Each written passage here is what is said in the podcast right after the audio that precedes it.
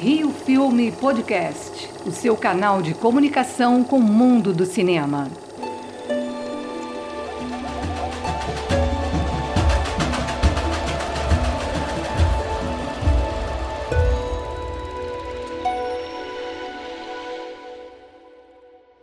Vamos entrevistar cineastas, produtores, diretores e atualizar as informações sobre os desafios da cultura nesse momento de pandemia mundial.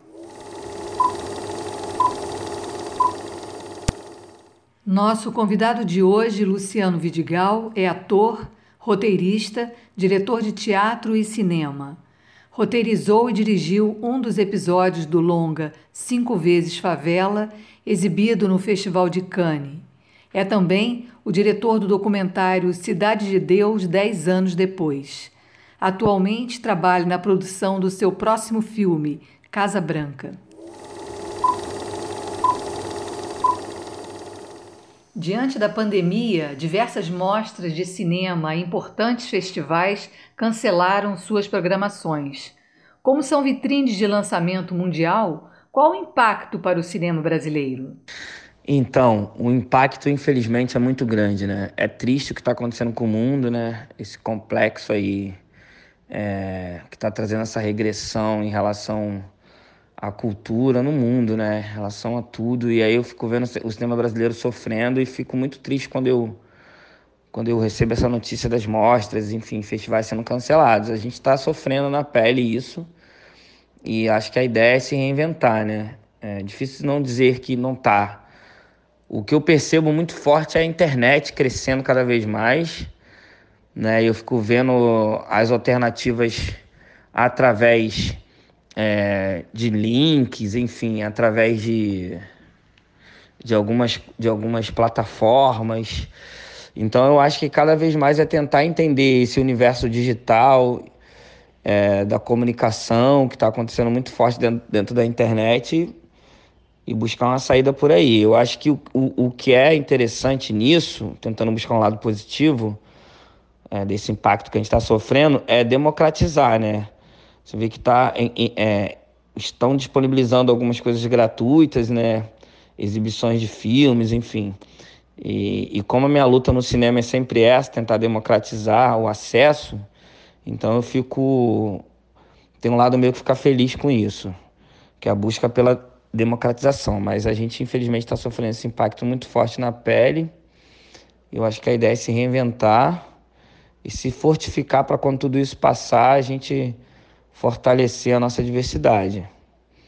Tentar buscar para esse lugar, entendeu? E usar isso como uma arma de, de transformação para a arte.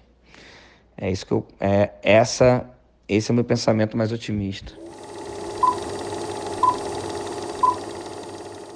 Nesse momento de isolamento social, o que o cinema e as artes, de uma maneira geral, podem fazer pela população? O que eu estou percebendo cada vez mais é como a arte é poderosa, né? E como a arte cura, né?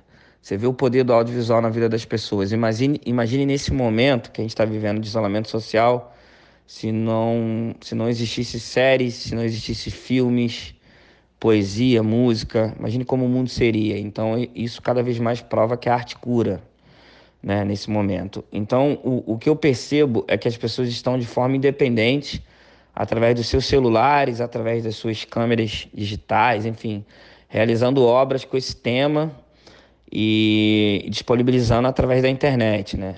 Eu percebo muito isso. Então, acho que essa é a contribuição, é você transformar isso tudo em arte, né? E fazer com que você compartilhe essa dor, essa esperança, essa reflexão através do audiovisual. Eu acho que essa é a nossa contribuição, é tentar fazer arte dentro do que a gente tem agora, para tentar dividir com a nossa humanidade aí uma, um sentimento mais de esperança de que isso vai passar e de que a gente precisa repensar o mundo, né? Acho que isso tudo, isso tudo que está acontecendo nesse momento é para você repensar o ser humano e repensar o mundo, porque isso é consequência de egoísmo, consequência de capitalismo. Então acho que o cinema ele tem que vir nesse lugar agora de forma independente, né? É, e tentar fazer, né? Eu acho que é, é, é, difícil porque a gente não tem muita estrutura, mas a gente, como eu sou um cara que sou do cinema de guerrilha, né? Sou filho do cinema digital, então eu, eu acredito que a gente consiga fazer coisas, ou até por celular, enfim, e se comunicar através disso. Eu estou conseguindo ver isso, então é isso. Transformar em samba, transformar em arte, transformar em, em filmes e se comunicar dentro dessa loucura que está o mundo. Após o término da pandemia, como os eventos culturais poderão ajudar a reverter as eventuais perdas econômicas no país? A, a minha mãe me ensinou a ter muita esperança, né? Ela veio do interior da Bahia, ela tem muita fé, né? Uma pessoa que tem muita fé, mas eu confesso que sendo realista, eu, eu acho que a gente vai viver um pós-trauma. Acho que esse momento é um momento de trauma, não tem como não dizer isso, e isso vai afetar muito na cultura.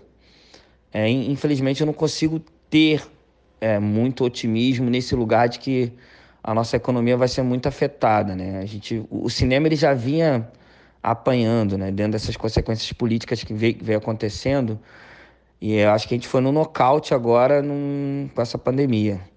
Então acredito que para se recuperar vai demorar um pouco ainda, mas eu seguindo aqui essa linha da minha mãe de ter esperança, eu, eu, eu, eu espero de que os, os, os poderes, enfim, de onde vem esse dinheiro, de onde vem esse investimento, repensem e, e possam investir mais na nossa, nossa potência que é o audiovisual.